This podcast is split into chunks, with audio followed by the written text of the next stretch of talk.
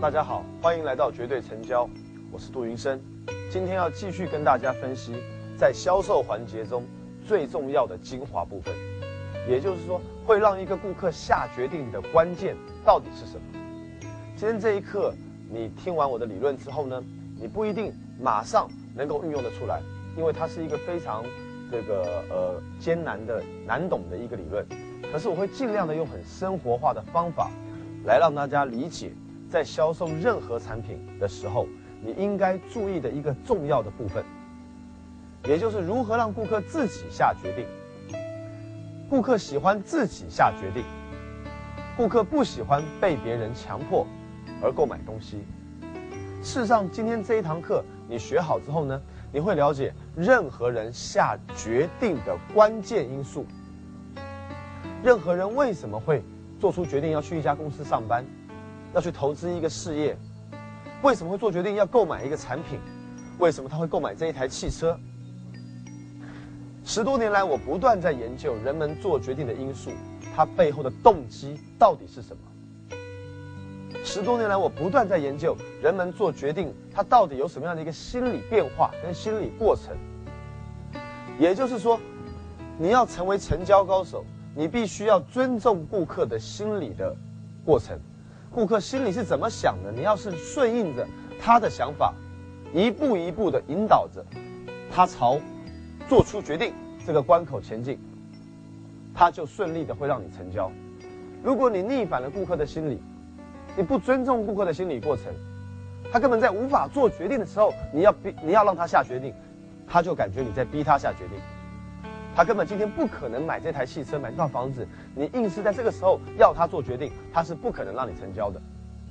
所以销售你要懂得顾客心理，顾客心理学是我十多年来在教授成交技巧的时候所不断在强调的一门知识。在世界上，我学习过房地产世界销售大师汤姆霍普金斯的发问技巧。我研究过乔吉拉德，他是如何销售汽车的发问技巧。我研究过世界上各行各业月收入超过百万的销售冠军，他们的销售技巧。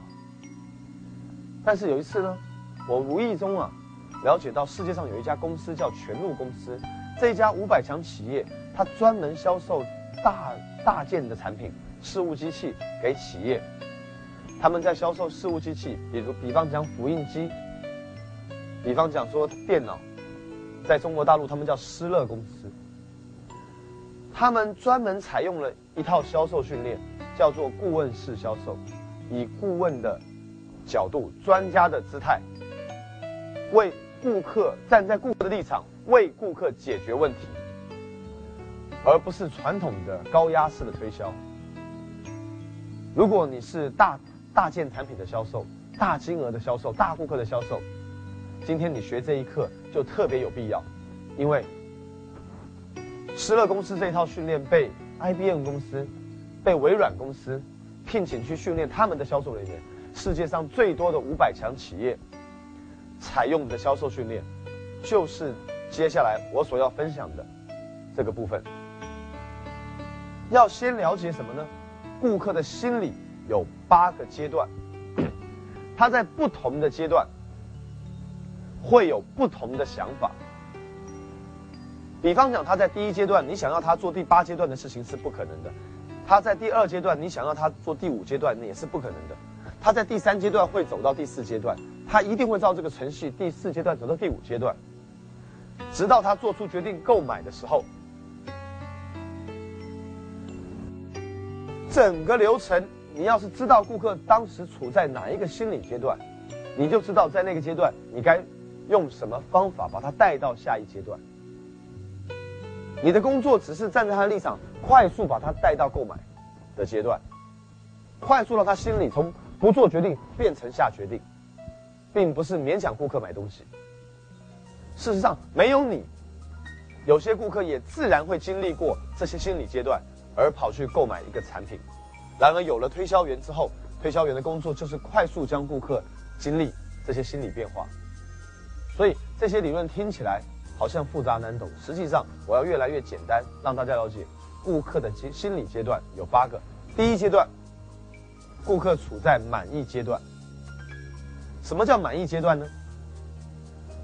满意阶段的客户，他们的心里认为他们生活事事都是完美的，各方面都是不错的，他们没有任何的问题。从顾客的身上看不出他有任何的需要。记不记得我曾经说过，销售产品就是要销售问题的解决方案。顾客如果有问题存在，他就会想找解决方案。但是在满足阶段、满意阶段的客户，你从他身上找不出任何的问题。比方讲，你要销售保健品，你可能要寻找他健康方面的问题。你问他说：“请问一下，你的身体怎么样啊？请问一下，你精力怎么样啊？请问一下，家人的身体状况怎么样啊？”他都告诉你挺好，挺好，挺好，不需要，不需要，不需要。他说他精力充沛，他说睡眠良好，他说他从来不生病。面对这种情况的客户，他当时就处在满足阶段。比方讲，你想要聘请一个人才，你问他：你对目前的工作满意吗？收入怎么样啊？工作环境怎么样啊？他都一切很好，没有任何的抱怨。面对这种情况的人才，你想要让换工作，可能也不容易吧？满足阶段。比方讲，我要卖你一台电脑，我问你现在用什么电脑？你说你的电脑太棒了，太好了，没有任何的问题，你非常满意，你还要继续用好几年，不想换。这时候，这个客户对电脑他又处在满足阶段，明白我的意思吗？处在满足阶段的人，你无法销售给他任何产品。你必须要让他意识到有问题，并且问题是非常严重的，他才有可能会下定决心。所以在这一阶段的顾客，你遇到了，你该怎么做呢？不要卖他东西。你需要的是不断的探索他心里中各种问题。看看他是否真的处于满足阶段。坏消息是，满足阶段的客户你无法成交他任何产品。好消息是，处在这一阶段的客户，比你想象中的多还是少？答案是少。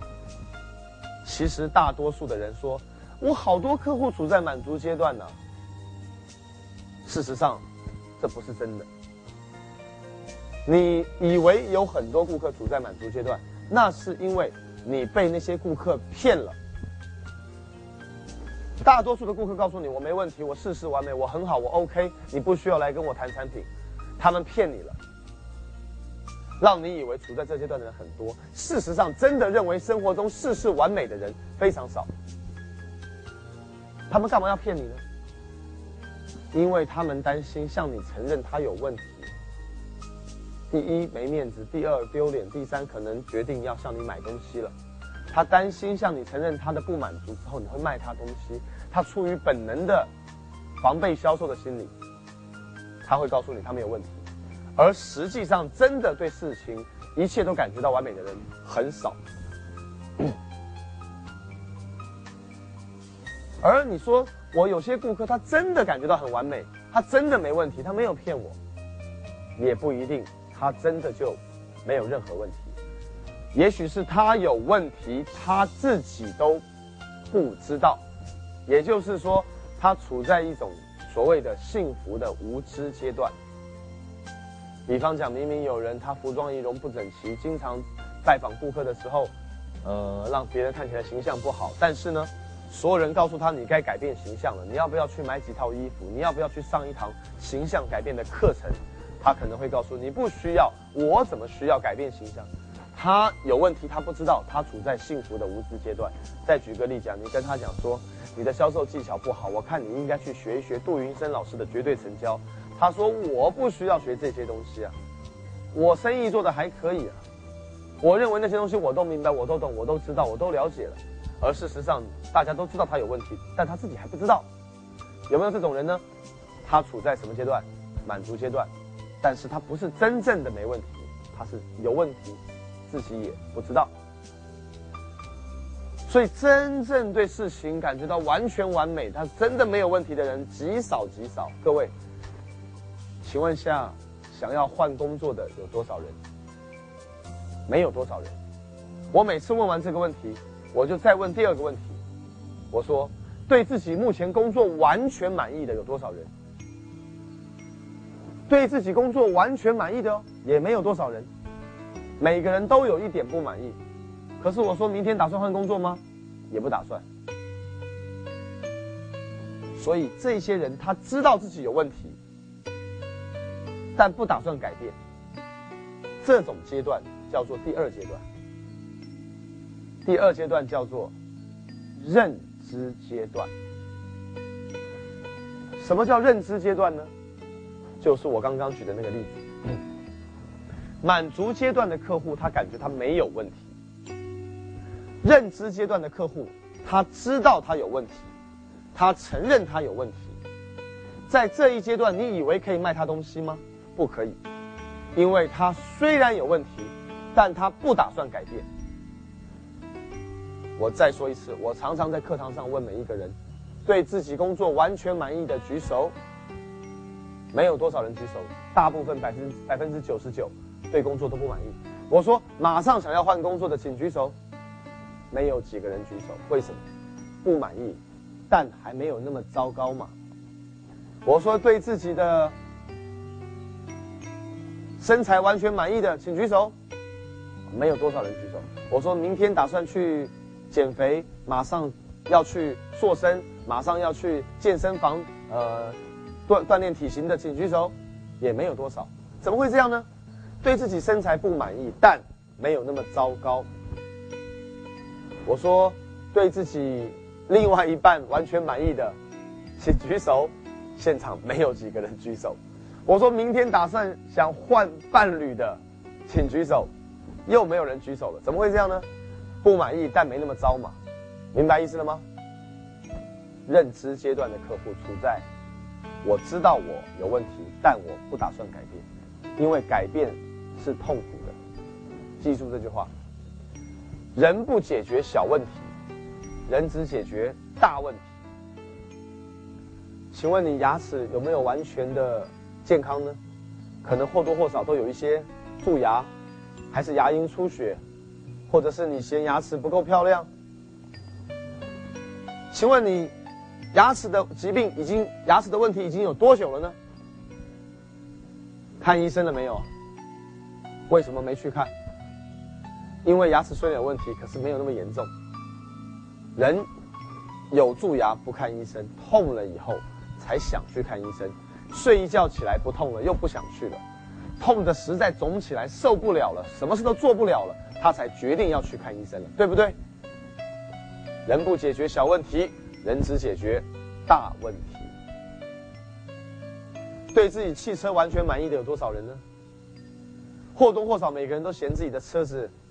耗油啊，故障率高啊，哪方面的噪音太大啦，形象不够好啊？但是你打算换车吗？打算。可是你换车了没有？没有。为什么你不用马上决定要去换一台车？因为你处在认知阶段，你认识到你的问题了，但没有下决定。所以在座的各位，大部分的客户都处在满足阶段还是认知阶段呢？答案是认知阶段，生活中处在认知阶段的人最多。认知阶段的客户，你要卖他东西不容易，你需要把他带到下一阶段。如何带？我们这个绝对成交，在基础的培训中，训练大家基本的销售技术，但是更高层的。你可能下次需要学习绝对成交的高级班，你可以学到更多的销售技术。现在我们先让大家了解基本的，因为你马步没蹲好，想要飞檐走壁，那根本是不切实际的。销售它是一个庞大的顾客心理学和说服力的体系，所以不要一步登天。我们先认识顾客的心理阶段，如何带，我们等到高级班再说。顾客一开始处在什么阶段？满足阶段、满意阶段，然后呢，满意阶段完之后呢，认知阶段，他发现有问题之后，他才会进入第三阶段。听好哦，从满足阶段到认知阶段，也许没有推销员出现的话，这个顾客要在满足阶段待很多年很多年，漫长的等待才会发现到自己的问题。然而发现到自己的问题之后，又要等很久很久，他才会进入第三个阶段，叫做决定阶段。比方讲，今天我开一台车，每次刹车都不灵。我明知道汽车刹车不灵，但是我不打算明天就换一台新车，我只是偶尔去修一下。修完之后没多久刹车又不灵了，我现在承认我的车有问题，但我不打算马上换车。请问一下，这种顾客处在什么阶段呢？认知阶段。我上高速公路之后，有一天我突然紧急刹车。为什么？因为前面紧急刹车，我怕追尾，我方向盘在往右边弯了一下，转了一圈。我小孩坐在旁边，突然之间大叫一声：“救命啊！”嘣，头撞到了玻璃。在车停下来之后，我说：“宝贝儿子啊，你有什么事没有啊？”宝贝儿子说：“爸爸，爸爸，吓死我了。”这时候惊魂未定，慢慢的。将车子开下交流道，休息了十分钟，想一想，不行，我决定要怎么样？换车了。这个时候，顾客进入了第三阶段，叫决定阶段。他明天可能就要去新车店看一台新车了，对不对？所以是什么会让一个人从认知阶段进入决定阶段呢？记住。灾难性的问题发生了大问题之后，会让一个人进入决定阶段。如果不是发生了灾难性的问题，有另外一种情况也会让一个人进入决定阶段，就是小问题的累积。比方讲，他今天刹车不灵，明天刹车不灵，后天刹车不灵，他不敢开快车，因为他开快车的话就很容易处在风险当中。他上班常常迟到。他约会常常迟到，他老婆常常抱怨，他儿子常常抱怨。有一天车子要借这个朋友开，朋友又说：“啊，你车子真糟糕，真差。”他感觉很没面子。就这样累积了太多小问题。有一次，他又刹车不灵，真的差点撞到前面的车子。他虽然没有发生巨大性的灾难跟痛苦跟问题，可是他终于受不了，要改变了。压垮骆驼的最后一根稻草出现了，他终于受不了。比方讲，今天跟太太吵架，明天跟太太吵架，下个月又跟太太吵架，吵架吵了三个月了，实在觉得最近吵架吵太多了。最后一次明明是柴米油盐酱醋茶的小事啊。两个人一言不合，你爆你爆发了，你说我受不了你了，我决定要跟你离婚了。你老婆觉得很奇怪，怎么小小的事情你要跟我离婚呢？原来是经年累月累积太多不愉快的事情，终于你爆炸了。有没有这种情况啊？这叫小问题的累积，会让一个人从认知阶段进入决定阶段。优秀的销售人员知道，顾客在小问题的认知阶段不打算改变，所以他要把顾客带到决定阶段，要让顾客一点一点一点的意识到问题的严重性，再不改变的后果，再不改变要承担的代价，再不改变会发生的最坏情况，再不改变可能会预见到的事情是哪些。全部都要让顾客知道，事先让顾客感受到痛苦。人不痛苦就不会改变，顾客不难受，顾客就不会改变。你要让顾客难受，你要让顾客痛苦，这个小问题扩大的过程，把它伤口扩大的过程，就叫做销售。这一节课有一大部分我要探讨的就是这个把顾客的伤口扩大的过程。你的工作是判断顾客此时此刻处在哪一阶段。然后做那一阶段该做的事，把它移动到下一阶段。假如你的顾客处在知道他有问题，我健康不好，没错，我是睡眠不良。这时候你就问他要不要吃我们的保健品，他可能会说太贵了，考虑考虑，嗯，不需要。你应该让他知道睡眠不良已经多久了，再这样下去会怎么样，会多么多么影响工作。影响工作会损失多少钱？长期这样神经衰弱会怎么样？再这样下去，生活品质会怎么样？有一天你到医院里，医生告诉你一个不可挽救的消息的时候，你有什么感觉？你要不断的去发问，去有有时候像刺刺伤顾客的心一样，去让顾客痛苦难受。他遇见后果严重了，这时候他终于要改变了，你才有资格跟他讲说，你要不要找寻一种解决方案？你要不要听听看我们的？解决方案，你想不想试用一下我们的帮助睡眠的保健食品？这时候才有可能进行销售。了解顾客的心理过程，把他带到下一阶段。销售员应该有八个销售阶段，这是我们高级班要教的，他比较不容易学会。所以现在我很明白的告诉你，你只要了解这个流程，我们在这十大步骤中就已经运用到这些呃流程了。你把这十大步骤给学好，把这顾客的循环给搞懂，就是你现在这个影片中能帮你提升百分之三十到五十业绩的最重要的关键了。摸摸摸摸摸摸摸摸到顾客的问题，把问题拿刀刺下去，伤口扩大流出血来，再问他要不要解药，这就是销售员的流程。我举个例讲，比方讲，今天你去看医生，你一走进医院，医生会怎么说？难道医生会说：“你好，你好，你是病人吗？是啊，我是医生，是不是？是啊，让我来跟你介绍特效药，美国进口的，吃了以后保证治百病。相信我，我是医生，我是专家，我是权威。这个药不贵，很便宜，你买十包还是买五包？你要刷卡还是付现金？请问各位，如果你遇到这种医生，你会感觉他有什么神经病？哪有这种医生啊，杜老师？”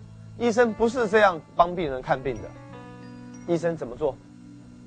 你好啊，请坐，请问一下，哪里不舒服啊？胃啊？什么部位指给我看呢？这里啊？昨天吃了什么了？是刺痛的感觉还是阵痛的感觉啊？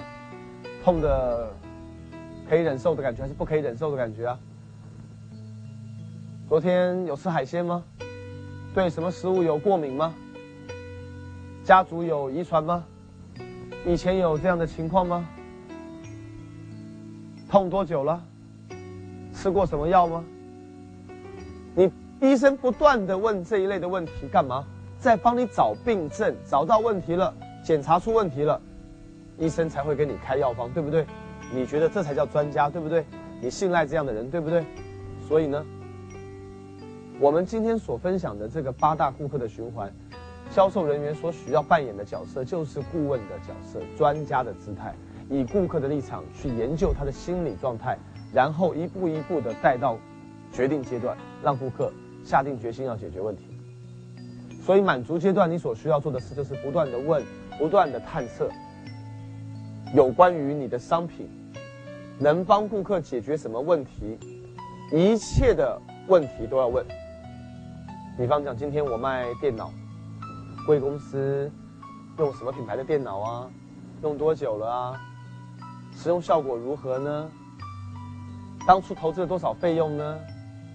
当初为什么下这些决定呢？使用它之前还使用过别的电脑吗？当时考虑过哪些厂牌呢？是哪些人在使用呢？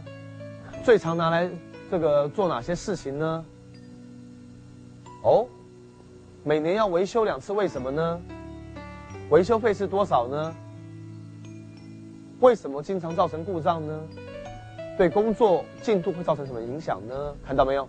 我东问西问，已经抓出了一些问题的方向了。我开始想要把顾客的小问题变大问题了。在我的现场培训中，我能够跟你一对一的对话，来示范发问的流程。来示范销售的流程，我能不断的示范，让你看到很多案例。今天我们这个影片没有办法跟你互动，来让你回答我很多问题，也没有办法让你看到我与其他人互动做销售的示范。虽然这是这个影片的最大的缺点，希望你来现场接受我们的绝对成交的现场的气氛。和现场的案例演练，看看我们现场是怎么运用这些方法的。然而，今天这个影片对你的帮助已经很大了，它至少让你知道你犯了哪些错，不该再犯。它至少让你知道哪些是正确的方法，你可以自行的去演练。但如果你能够在教练面前真实的做一次销售演练给我看，我看出你的问题。所以在这边我可能无法亲自做太多示范给你看，我只能一个人扮演这样的角色。我再示范一次给你看。假设今天我要销售给你一个企业培训的方案，我开始要问你了，某某董事长啊，请问贵公司有多少人呢？人员的素质怎么样呢？你对他们的工作效率感觉如何呢？素质提升不来会怎么样呢？继续花这庞大的培训费用而看不到效果，呃，贵公司股东会感觉怎么样呢？呃，人才培训完了经常流失，你你感觉这个造成成本上什么样的浪费呢？再这样下去不解决的话，贵公司的目标每年都达不成的话，会浪费多少时间呢？各位看到没有？我从各种不同的问题找出了一个小问题之后，把它扩大成大问题。我已经示范了两次了，虽然没有人跟我在互动问答，可事实上你大概能听懂我的意思了。我从顾客的满足阶段要带到认知阶段，从认知阶段要带到决定阶段。我们在这边已经分享了顾客的三个心理阶段。现在我们看一下，顾客刚刚开始处在什么阶段？满足阶段。有人不是处在满足阶段，他可能已经在第二阶段了。什么阶段？认知阶段。如果你说你的顾客为什么你一卖他他就决定要买了，可能他刚好处在决定阶段。如果他不是处在决定阶段的话，你要把他带到什么阶段？决定阶段。到了决定阶段，接下来顾客想要干嘛？你会认为是买产品，是不是？不是。顾客从认知阶段到决定阶段，就好像前面有一条线一样，他经过小问题的累积，慢慢会走到这条线，跨过这条线下决定。他经过大灾难的发生，会大步的跨过这条线下决定，决定要改变他的问题。时间的累积，问题的累积，事情不断的发生，会让他慢慢走到决定阶段。你的工作是把他尽快的迁到决定阶段来，拿一把刀，在他的伤口上面把它刺下去之后，伤口被扩大了，痛得不得了了，叫做决定决定阶段。然而，顾客一旦下决定之后，跨过那条线了，漫长的等待来到这条线，来到这条线。下一件事就是他很容易又回去了。顾客常常下完决定之后，下一秒钟就是反悔了，他还是不想下决定。你有没有这种经验？比方讲说，胃痛、胃痛、胃痛，看医生拿胃药、止痛药，看了好几次医生了，医生说你胃到底怎么了？该检查检查了。你说医生要怎么检查？他说要照胃镜。你说啊，照胃镜那很痛苦啊，算了，不照了，不照了。结果你忍受了很长时间，终于受不了了。你觉得这样下去不行啊，胃痛一直犯。你从认知阶段知道自己有胃病，不打算改变，到了决定阶段，我一定要照胃镜了。结果去预约照胃镜，预约好了照胃镜之后，可能等三天还是等五天，但是你胃这几天又不痛了。不痛了之后，你感觉其实还没有那么大的问题，毕竟你生活中还有很多别的事要做，算了，别想了，胃镜的事改天再说吧。你有没有这种情况啊？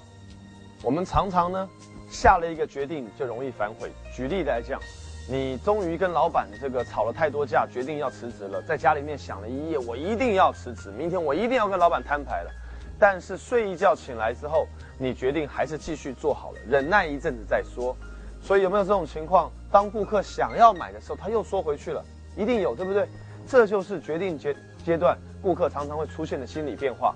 有一个销售人员在的话，他就会让顾客在决定阶段下决心，不要回去，然后再往下做，往下做到哪一阶段呢？叫做衡量需求阶段。什么叫衡量需求阶段？就是我要买房子了，我现在要问问自己，我要买什么样的房子？呃，环境好，呃，楼层要好，呃，格局要好，朝向要好，呃，附近的社区环境，呃，小孩读书的条件要好。我心目中对我要买的房子列出了一系列的要求跟条件了，是顾客本来心里也会做的衡量需求阶段。我要换工作了，我要一离家近一点，二薪水高一点，三符合我的兴趣专长，四。我跟老板必须要这个呃关系好，老板必须要重用我，一人之下万人之上。我心中列出我要找工作的需求了，我才能去找工作，我才能对号入座。如果一个人在没有任何对工作的条件要求之下，怎么可能去找工作？他要找什么工作，他也不知道，漫无目的，他是不可能找到好工作的。所以顾客一定会在心里面问自己：现在，比方讲说，他说他我要呃我要找一个对象结婚了，那我要什么样的条件呢？他在心里面就会问自己了啊，我要有事业心的，我要孝顺的，我要这个爱我的、专一的，呃，我要这个呃年龄多大的、身高多高的，这些是每一个真正要买东西的顾客心里面会衡量的。而你身为销售人员，你要主动把他带到这这一段。我教大家一句话：你要问，买手机的时候。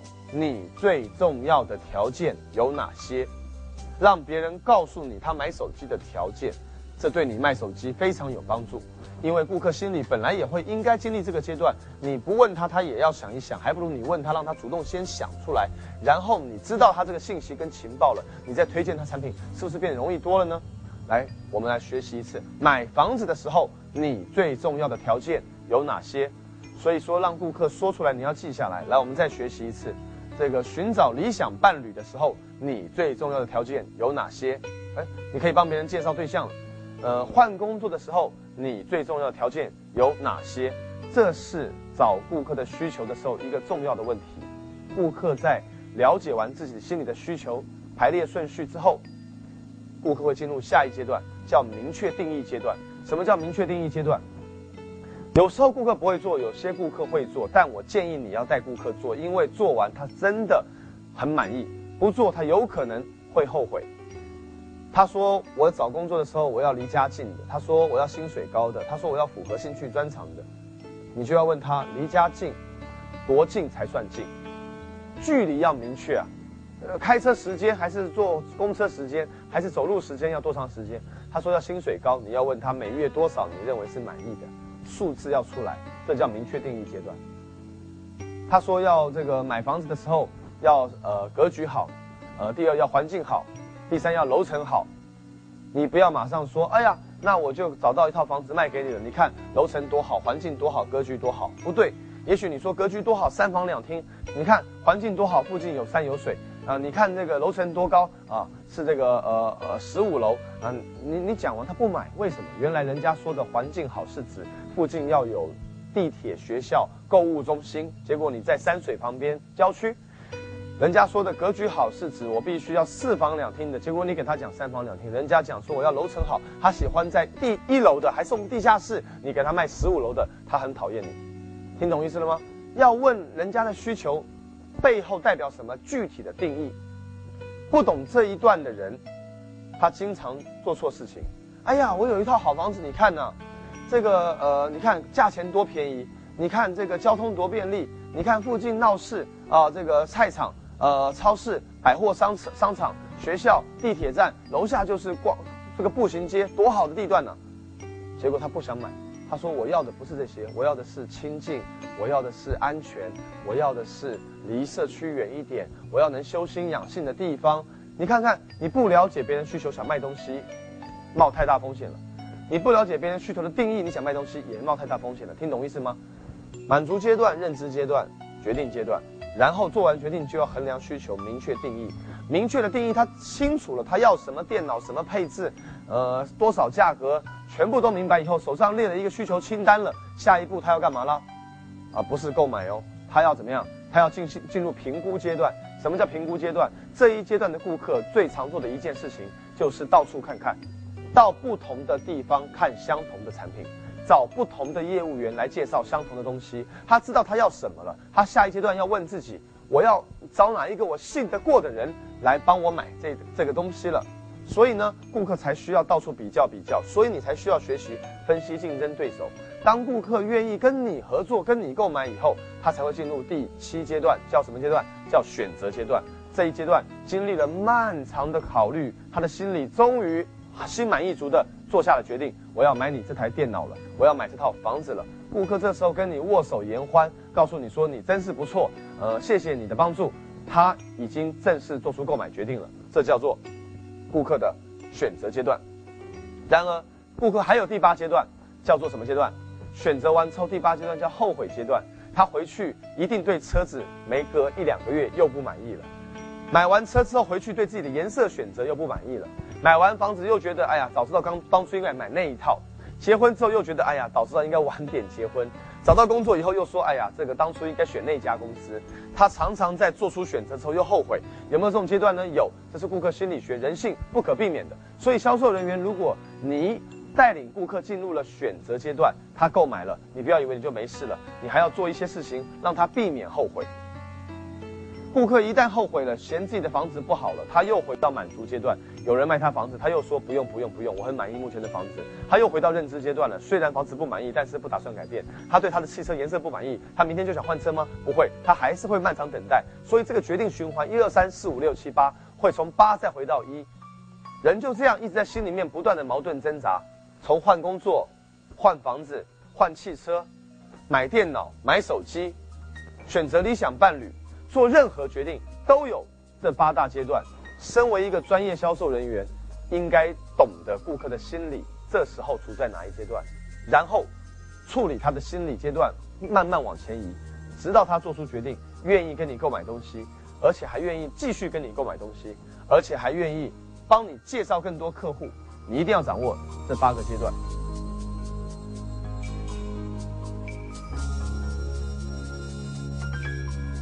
好，那我们现在既然知道了顾客是基于问题才做出决定，所以我们现在需要找顾客的问题，还要把顾客的问题扩大。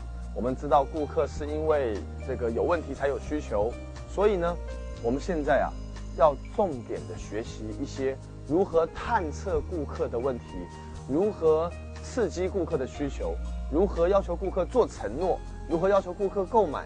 这一系列的流程，它有一个最基本的谈话模式。销售是用问的，不是用讲的；销售是用问的，不是用讲的。我们先分析一个先决条件，请问顾客喜欢自己做决定，还是喜欢被勉强做决定？答案当然是自自己做决定喽。因为顾客喜欢自己下决定，所以你要学习发问。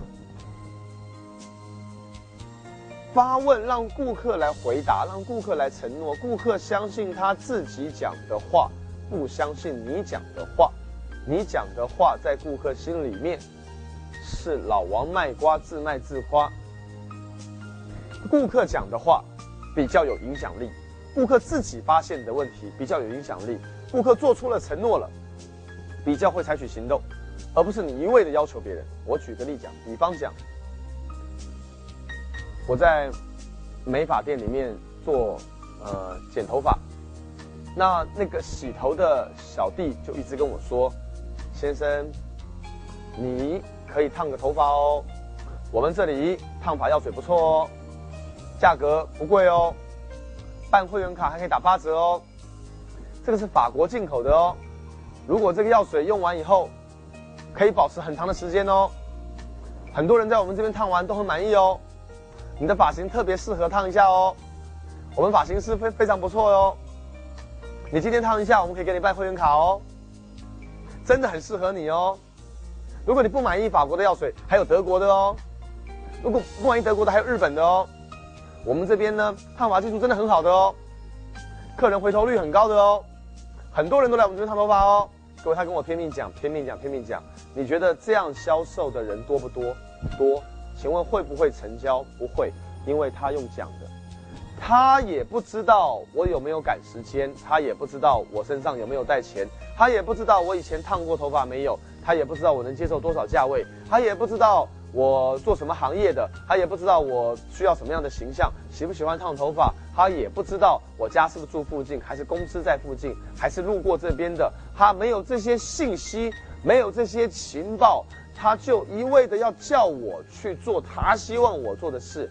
我在心里面想什么？我在心里面想说，我赶时间，我不可能烫，钱不是问题。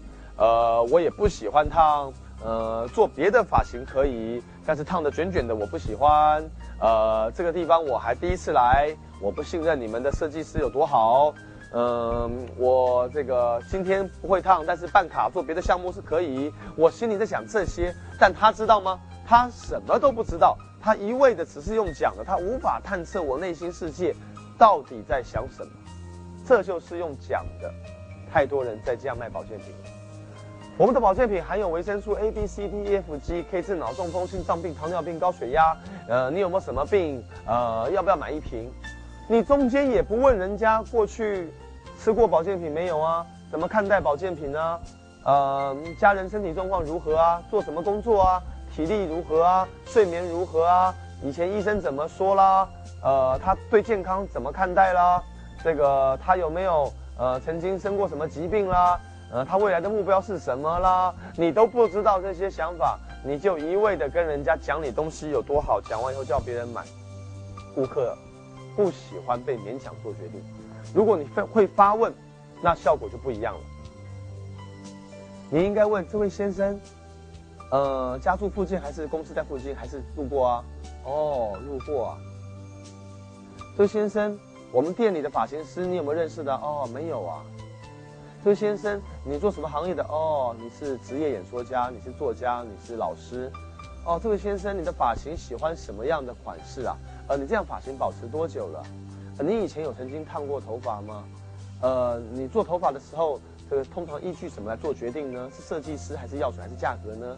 呃，这位先生，请问一下，你这个觉得我们店里这个有没有机会为你服务呢？你问这样的问题，得到了信息，才知道下一步问什么，才知道顾客处在哪一阶段，才知道你有没有机会去成交。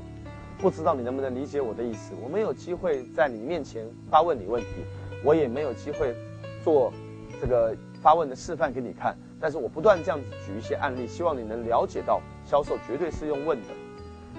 在这个呃我的课堂上，有一位父亲，他学会这些发问技巧之后呢，他回去用在他儿子身上。他以前叫儿子整理房间，怎么讲？儿子啊，快去整理房间。乱七八糟，你知不知道一个好孩子卫生习惯很重要？你这样下去，你叫我啊，怎么怎么教你啊？不行，去整理就对了。你觉得这样讲小孩会听话吗？小孩会有很多反对意见的。我读书都没时间了，我去玩都没时间了，我不想整理，拿我怎么样？又是我房间，又不是你房间。小孩子有一大堆的反对意见，对不对？你也不知道，你也不倾听，你也不让他做承诺，你也不了解内心世界，你就一味的讲，根本没有效果。这位父亲学会了我的绝对成交之后，去用问的来教育孩子。他把这个案例分享给我听。儿子啊，最近学校怎么样啦？啊，最近学校刚刚开学啊。哦，刚开学啊。那上新学期进了新班级，呃，发生了什么事啊？啊，爸爸认识了好多新朋友哦。哦，认识好多新朋友啊。你这么喜欢交朋友，你认识谁啦？我认识了小强和小明。哦，小强跟小明跟你好吗？我们两，我们三个人最好了，常常一起去吃冰淇淋，还一起去打球。我们全班三个人感情非常不错啊，爸爸。哦，这样子啊，那很好啊。哎，你除了认识小强跟小明，还有认识谁啊？哎呀，没有别人了。有一个小华特别讨厌。哦，他爸找到问题了。小华怎么讨厌呢？小华一天到晚在小强跟小明面前讲我们坏话。挑拨离间，破坏我们三个人的感情。哦，原来他是这种人啊。那好了，这个改天想不想带小强跟小明来家里玩呢？啊，想啊，爸爸，我不可以带来家里玩吗？那带他们家来家里玩以后，要不要去你房间呢？要啊，我们当然要去我房间啊。那你房间这么乱，如果他们两个看到会怎么样呢？啊，呃，看到没有？他爸爸用问的开始让小孩产生问题和需求了。爸，他们喜欢的是我这个人，跟我的房间无关。看到没有？顾客会有抗拒点，小孩抗拒点出来了，他爸马上就说：“哦，那如果他们两个是爱干净的人，那怎么办呢？啊，那大不了我就不带他进我房间。”他爸说：“哦，如果小强跟小明来家里，你不带他们进房间？”然后小华又在他们两个面前讲你坏话，你觉得这两个朋友会对你怎么想呢？啊，那他们可能就觉得我不够朋友，不喜欢我了。所以儿子啊，这个星期天想不想带他们俩来玩呢？想啊。所以你现在应该做什么呀？哦，那我知道了，我先把房间整理干净，不就好了吗？他儿子就动动动，跑去整理房间啦。各位，用问的引导顾客，一步一步的说 yes yes yes。如果他爸爸把小孩找过来说：“儿子啊。”你上学了没？上学了，认识新朋友没？认识了，有没有认识好朋友啊？有啊，带好朋友来家里玩，然后呢，把房间整理干净，他们就会喜欢你。如果你不带他们来家里玩，他们就会讨厌你。如果你带他们来家里玩，不进房间，然后别人讲你坏话，他们会更烦你的。好吧，如果用这样讲的，虽然也符合实际情况，但是儿子可能会说不一定啊，爸爸，我不这样认为嘛。但是用问的，你想讲什么话？你。不要讲给他听，顾客不喜欢被告诉，不喜欢被命令，不喜欢被灌输。你想讲什么话，你要让顾客自己说出来。所以你要设计好的问题，像刚刚那位父亲一样。如果父亲运气好的话，用讲的也许也能让他命中要害；运气不好的话，整理房间很重要，家庭卫生很重要。一个好孩子要有好品性，要有好品德，要有好的健康。家庭环境卫生的话，一方面代表你习惯好、行为好、品性好、品德好，而且还保持健康，这多重要啊！你好好的这个整理家里，爸爸呢会带你这个呃去旅游的。小孩子根本不聊你这一套，为什么？因为他又不想旅游，他喜欢跟同学在一起。你不了解他的问题、需求、渴望，你无法对症下药去让他成交。有没有更明白我意思了？做保健品也是一样啊。你要问，请问一下身体状况如何？请问一下精神状况如何？请问一下以前吃过保健品没有？请问一下在吃保健品的时候你最重视哪些条件？请问一下再这样下去不改变会怎么样？请问一下这个你希望得到的是健康还是这个呃这个精力充沛还是这个省钱但是不健康？哦，你希望这个精力充沛而健康，投资一点钱得到精力跟健康，呃，能赚更多钱回来，呃，你觉得值不值得呢？啊，值得。让顾客回答你，回答你，回答你。我刚刚大量的告诉你一些案例或者是发问的呃这个故事，希望你认识到的是，发问占了整个销售的大部分，百分之二十五你讲话，百分之七十五让顾客讲话。而你讲话的这百分之二十五，又应该全部都是用问的，用问的，让他去回答，这就是我们这一阶段要分享给大家的重点。记住，只要两个字就可以让你提升成交率，只有两个字就可以让你提升你的成交率。在销售的时候一定要记住，闭嘴，把嘴巴闭上，你话太多了。我绝对不是危言耸听，不相信你拿一支录音笔，在你公司的员工谈顾客的时候，按下录音键，回来以后你仔细听，你的员工百分之七八十在用讲的，而顾客都没什么话好说。大部分销售员被训练太多产品知识了，被灌输太多产品理念了，只会一味的在顾客面前讲产品。他们被训练成了一个产品讲解员了。你发问的比例太少了，你用讲的次数太多了。闭嘴，你就必须要发问，让别人讲。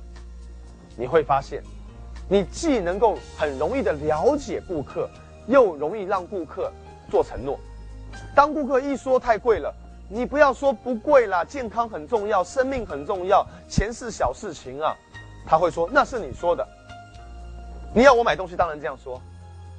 他一说太贵了，你要说，请问你觉得健康重要还是钱重要？他可能会说健康重要，所以你就问他，你愿不愿意为了最重要的健康而牺牲一点点的小钱，让你得到健康呢？答案可能就是愿意啦。明白意思吗？你发一个问题就解决了。释迦牟尼坐在菩提树下，苦思冥想。妖魔鬼怪跑来打击他，也干扰不了他。有一天，有一个人怀疑释迦牟尼的用心，在旁边批评他：“你呀，歪理邪说啊！我才不相信你！你以为你苦思冥想，你能得到成仙吗？成仙吗？你能真想得道成佛吗？我告诉你，我不相信你这一套。你以为啊，你能普度众生呢？我们根本不想相信你！噼啪啪，噼啪，一直骂他。释迦牟尼坐在菩提树下，一语不发，静静的听着这个人的批评。在这个人全部都批评完之后，释迦牟尼他开始发了一个问题。记住，大师级的人物都是用问的，大师级的沟通高手都是用什么问的？释迦牟尼问他：“请问你这位先生，假如有一个人来送你礼物到你家里，而你不肯收，退回去了。”那个礼物现在是属于你的，还是原来那个人的？这位先生说：“当然属于原来那个人的。”这么简单的问题，你还要问我吗？我看你根本是个傻瓜、白痴。释迦牟尼说：“很好，既然有人送你礼物，而你不要，那个礼物就属于原来那个人的。所以我也谢谢你刚刚送我的礼物，我不要，还给你吧。”释迦牟尼没话说，那个人更是哑口无言，自讨没趣，面红耳赤，独自离开了。大师级的人物都会用问的。当顾客有不同意见的时候，用问的；当顾客不了解你产品的时候，你也用问的。你需要什么样的品质？你需要什么样的功能？当顾客已经有兴趣要买的时候，你更是用问的。请问你要红色的还是蓝色的？请问你要不要开发票？从头到尾，只要你擅长问，我的绝对成交三天课程上面，花了一整天甚至两三天的时间，不断在训练你的发问肌肉、发问技巧，让你变成一个发问高手。在这里，我做了这一部分的强调，希望你在销售的时候提醒自己，多去用问的。